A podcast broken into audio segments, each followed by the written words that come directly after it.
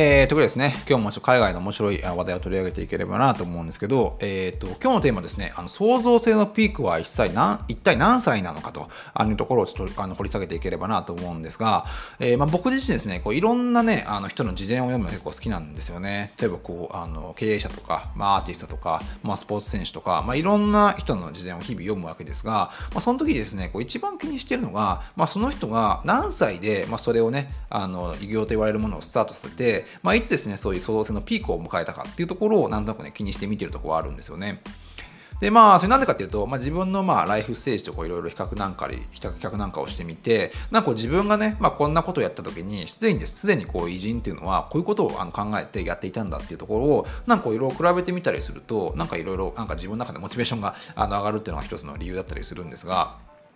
で、まあ、この創造性のピークっていうことを考えていくときに、あのこれまでのね、こういろいろな科学的なリサーチを見ていくと、まあ、創造性、要はクリエイティビティというのは、まあ、年を取ることにですね、どんどん失われていくんじゃないかと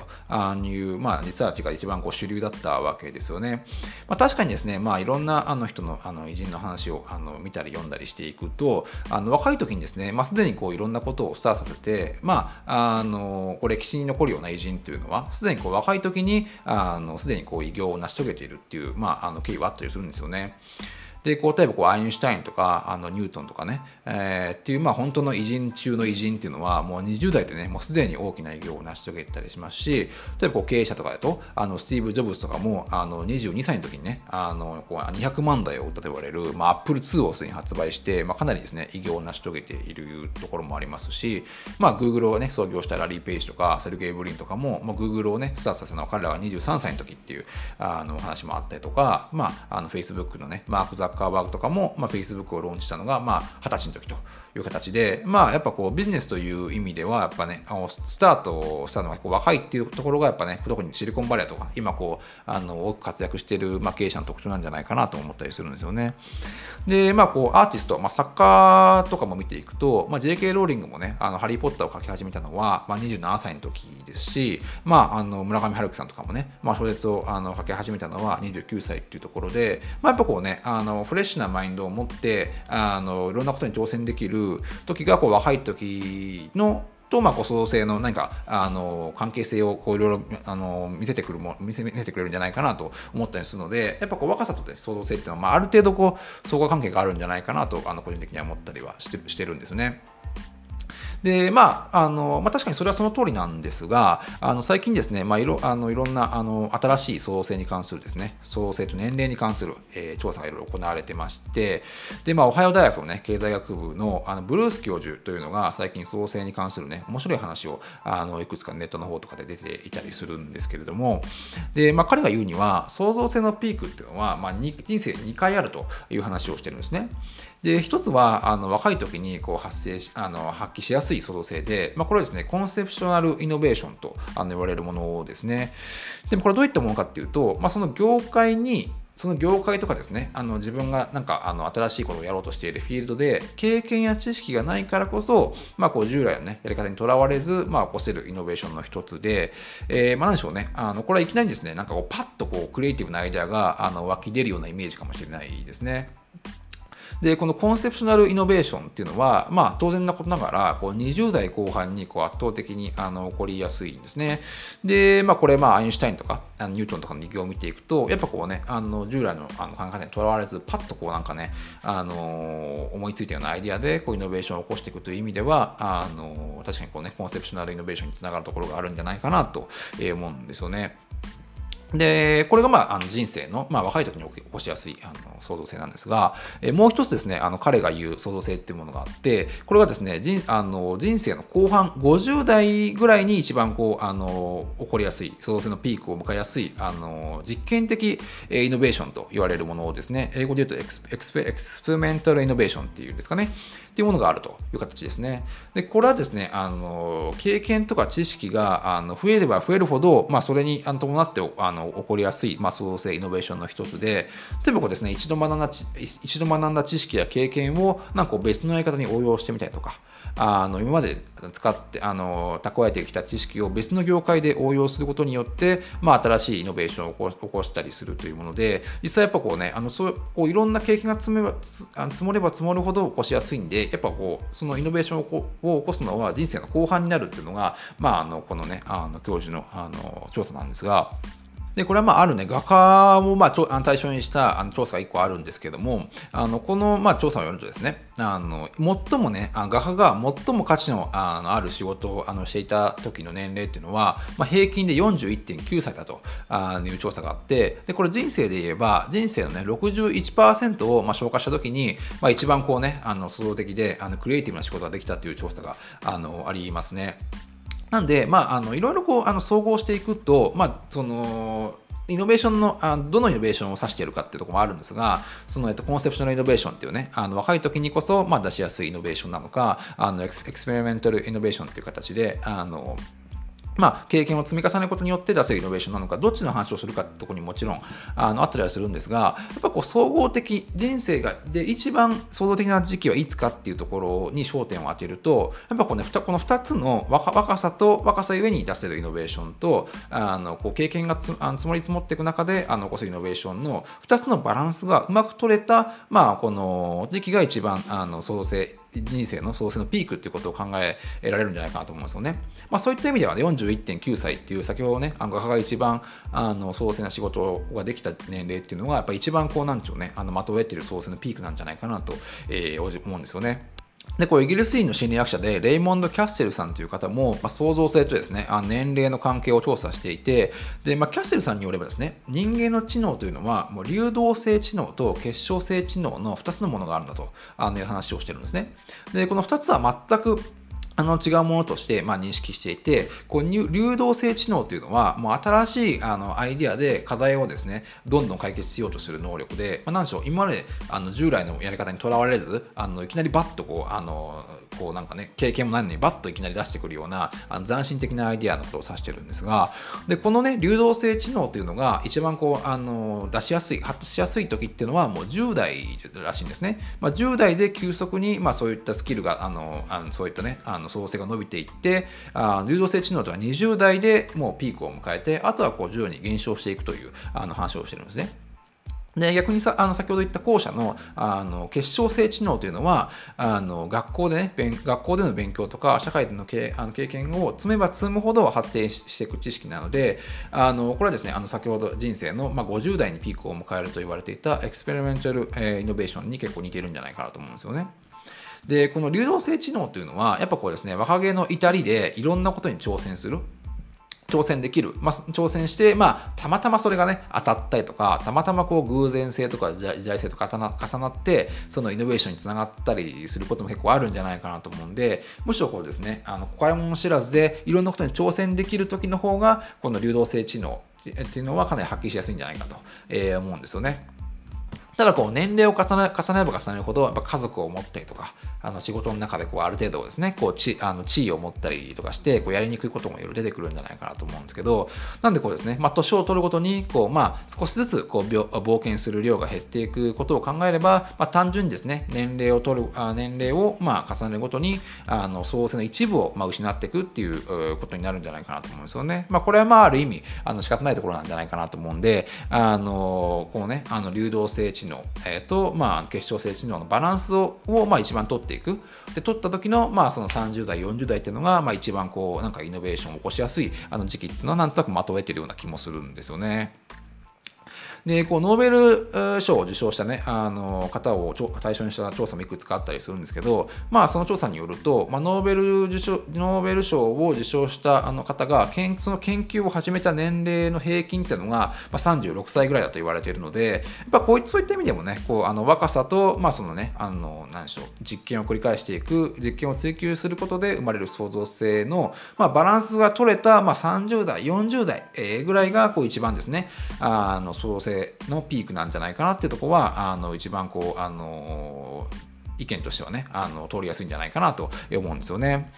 でこれやっぱこうまあこう若さっていうのはある程度やっぱり重要なことはあの今今までのお話の中で分かるんじゃないかなとは思うんですがあの、まあ、日本がねよくねこう創造性がないとかこうイノベーションが起こない起きないっていうことは結構ね言われたりするんですがやっぱこうね年齢的なこうリーダーのその年齢的なものって結構大きいんじゃないかなと思うんですよ。えー、こう日本ねこう政治とか経済のリーダーの、まあ、平均年齢っていうのを見てみるとあの、まあ、日本全体の社長の平均年齢っていうのは、まあ、60歳らしいんですね。で、まあ、政治家として、まあ、あの先月、まあ、終わりを迎えた菅内閣の平均年齢も平平均60歳ぐらいなんで、これ、ま、世界の,、まあそのトップのリーダーたちの、まあ、年齢と比べると、ま、10歳ぐらいあの年齢を取ってるわけ、年齢が高いわけですよね。なんで、まあ、最初のですね、あのコンセプチュアルイノベーションとか、若さゆえにこういろんなことに挑戦できるあのイノベーションっていうことを少し完備すると、やっぱこうですね、もうちょっとやっぱりこうね、あのトップ日本のリーダーのトップのあの年齢を下げる、下げないと、やっぱ創造性ってのは起きにくいんじゃないか、単純に。もう単純にこう年齢の問題、もっとこう30代、40代のまあリーダーっていうのを増やさない限りは、あのこうね、あの創造性が起きないジレンマを脱却できないんじゃないかっていうところがあると思うんですよね。もちろんこう、まあ、あのちょっと日本がね、海外とかに比べて保守的であるとか、あのこう働き方とかがあのちょっとまだね、柔軟ではないっていうとかもちろんあると思うんですが、単純にやっぱこう年齢をあのリーダーの年齢をちょっと下げるだけで、まあ、ちょっとね、あの掘り得るイノベーションとか創造性っていうのはね、かなり高まっていくんじゃないかなと思うので、まあ、ここは結構ね、あのまあ、創造性と、まあ、年齢という意味で、まあ、今日本がね、あのこう adapt できできていない部分なんじゃないかなと思うんですよね。で、まあ、先ほど、まあ、今ま今までのこういろいろ話してきた中で、こう若さだけが、まあ、創造性のピークを意味しないってことはあのいろいろ分かっていただけたんじゃないかなと思うんですが、まあ、かといってですねあの自分のやりたいこととかあの自分がやろうとしていることを人人生の中でどの先延ばしにしていいかって言われると別にそういう、まあ、そういうわけではないんですよねまあ残念ながらですが。えー、まあ、若さというのは、まあ、やっぱ日々確実に確実に減っていく、まあ、リソースの一部であることはもちろん間違いないので、まあ、やりたいことはですね一日でも早くあのスタートさせた方が有利っていう、まあ、あの調査というかあっていうものいくつかやっぱりあったりするんですよね。で、まあ、確かにこう30代、40代にこう創造性のピークを迎えるってことは確かにその通りなんですが、いきなりこうね、30代何かを始めて、あのパッといきなり何かあの新しいことができるわけではなくて、やっぱこう30代、40代、もしくは50代であの偉業を成し遂げられる人っていうのは、20代特に20代ですね。20代でしっかりこう仕込みをしてた。あのいろんな経験をするとかいろんな勉強をしたりとか、まあ、そういうことがあった人がやっぱりこう30代でいろんなことができたりあのするのでよくこうね20代ですごいなんかすごいなんか空回りした人がいきなりこう30代で何かこうあの新しいことをやり始めて成功するっていうのは結構よく聞くあの話ではあるんですよね。なんでこう人生100年時代とあの言われて寿命がどんどん長くなればなるほどむしろですねこう若い時に何をしていたかその自分のあのキャリアのスタートで何をちゃんとしていたかっていうところがむしろもっと重要になってくるんじゃないかっていうところはあの一番あったりするんですよ。で、まあ、これですね、まあ、これに関してあ1個面白い本があって、あのバージニアあの大学の、まあ、准教授のメグ・ジェイさんが書いたあの本があるんですが、まあ、この中にね、書かれていることが結構面白いというか、なんかこう衝撃的衝撃的だったっていうところがあるんですけど、まあ、人生をですね、まあ彼、彼女が言ってるのは、人生を決定する重要な出来事の80%は、まあ、35歳までに起こりますということを言ってるんですね。で、さらに、まあ、障害的賃金の伸びの、まあ、3分の2がですね、キャリアの最初の10年に起こりますと。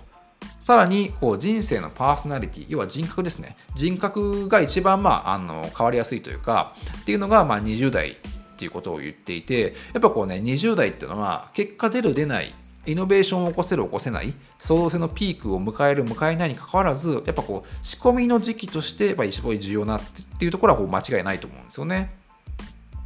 なんですね、逆になんかこう、あのよくですね、あのまあ、アーティストとか、まあ、まあ、経営者もたまにあるかもしれないんですが、若い時にこう注目を集めすぎてしまうと、逆にこう将来のためのあのそうインプットと、インプット、仕込みの時間が取れないんで、やっぱこうね、20代だけパッといきなり、その若気の至りで成功したもので、注目を集めてしまうと、あの、なんでしょうね、そういう将来のためのこう投資といいますか、あのインプットができないんで、その後ですね、まあ、あの30代、40代、50代と、なんかその、あの辛い人生を送ってしまうというか、20代で成功したばっかりに、あのなかなか30代、40代であの創造性を出せないっていうところはあるんじゃないかなと思うんで、まあ、むしろですね、20代ってとかはあんま若い時に注目を集めすぎない方があのいいんじゃないかという話もあったりしますね。で、これはちょっとね、年齢とはちょっと別の概念なんですが、あの新しい業界でチャレンジしたりとか、転職をしたりすることによって、あのなんか創造性を常にですね、あの起こしやすい、フレッシュなマインドにあのしておけるっていう調査もあったりして、あのある調査によると、あの新しい業界に入った最初の数年が最もですね、あのイノベーションを起こしやすいっていう調査もあったりしますね。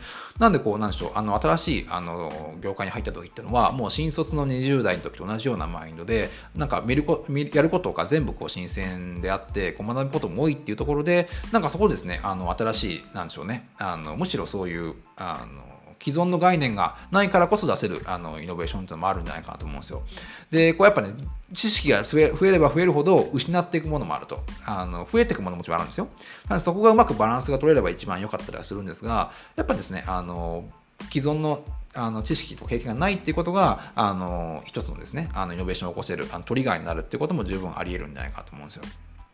で、いくつかですね、こうやっぱいろんな人の事典を読んでいくと、まあ、スターバックスをね、世界中に広めたハワード・ショルスなんかも、実際彼がですね、カフェに働いた経験とかほぼないんですよね。で、まあ、いくつか普通に営業マンとして活躍していて、まあ、あるあの仕事がきっかけで、まあ、スターバックス、シアトルにあるスターバックスを訪れた時に、まあ、なんかですね、すごい、あのそこになんかインスピレーションが起こって、まあ、最終的に、まあ、そのスターバックスっていうあの小さなお店を買収してしまって、まあ、世界中に広げていくっていうところがあるんですが、実際、まあ、彼がですね、そのスターバックスに本格的に参画する前にカフェの経験があったかというと全然ないのでむしろですねあの新しいマインドで、まあ、そのスターバックスを世界に広めたっていうとこもあると思いますし、まあ、ユニクロをね世界に広めた柳井さんなんかも別にアパレルの経験があのあったわけではないんですよね、まあ、たまたま実家がそういうねあのアパレル関係の仕事をしていたっていうところがあったりはしますが、まあ、キャリアとしてどっかでねあのアパレルの経験を積んだってことはあの全くなかったのでむしろ全くそういう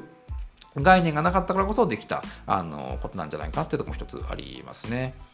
なんでですね、やっぱこうね、一つ、まあ、なんでしょう、常にこうね、あのフレッシュなマインドを持ち続けるという意味では、やっぱこう転職は、あのまあ、年収が下がるとかいろいろ理由はあったりはするんでしょうが、あの最終的にね、こう将来的に50代を創生のピークとあの持ってくるのと、くるのだとすれば、やっぱこうですね、いろんなあの業界でいろんな知識を、あの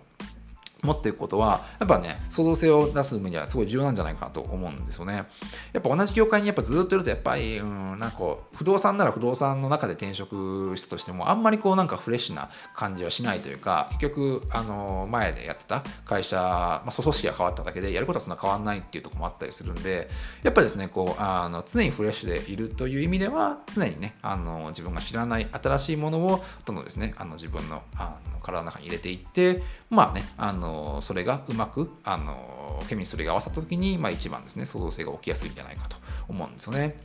で、まあ、これもですね、まあ、なんか NHK のニュースかでなんかで出てたんですが、やっぱこう、日本のあの経営者というのは、転職回数が圧倒的に少ないっていうあのことが出てたんで、まあ、これはですね、まあ、あの先ほど申し上げたあの経営者のあの平均年齢がすごい高いとか政治家の平均年齢が圧倒的に高いとかっていうところで、まあ、海外と比べてもやっぱこうねあの経営者とかリーダーの、まあ、転職回数というかあのいろんな業界で経験を積んだ回数が少ないという意味でもまあなんかね一つのあの日本のこうなんか創造性がどんどんこうね後退してるっていうところにつながってくるんじゃないかなとも思うんですよね。なんでこうやっぱじ、まあ、その転職にかかわらず自分の業界には自分の業界では全く縁のないような、まあ、経験とかスキルを普段からですねこう身につける努力をしておくとなんか脳が脳が常にこうトレーニングされて脳の中にこう新しいコネクションが生まれて、あ生まれるらしいんですね。で、まあそこにこう新しいネットワークができることによって、なんかいろんな、こう、なんでしょうね、概念が結びついて、まあそれが最終的にはこうアイディアとして自分の中から出てくるっていう話があるんで、やっぱこうなんかね、あの、まあ転職ができれば一番いいんですが、まあ休みの日とか、その仕事の後でも、なんか自分のね、あの、仕事関係ないことを、まあなんかね、あの、やるようにすると、あの、なんか創生のピークをですね、50代、40代に持ってこれるんじゃないかなと思うんですよね。まあ、なんで、あのまとめるとですね、まあ、創造性のピークというのは、まあ、人生の最初に訪れる人もいれば、まあ、人生の後半にあの訪れる人もいるんですけれども、やっぱこうですね、あの50代になって創造性のピークを迎える人も、結局はですね、あのいろんな知識をですね、あの若い時に身につけていて、あの仕込みをしているという形で、まあ確かにあの早い遅いはあるんですが、まあ、確かに努力の量はね、あのやっぱりそれなりにこなしていかなきゃいけないんで、まあですね、あの常にあの新しいことを学んでね、あのソースのピークをですね、あのいつ持ってきてもいいように努力できればなと思っておりますね。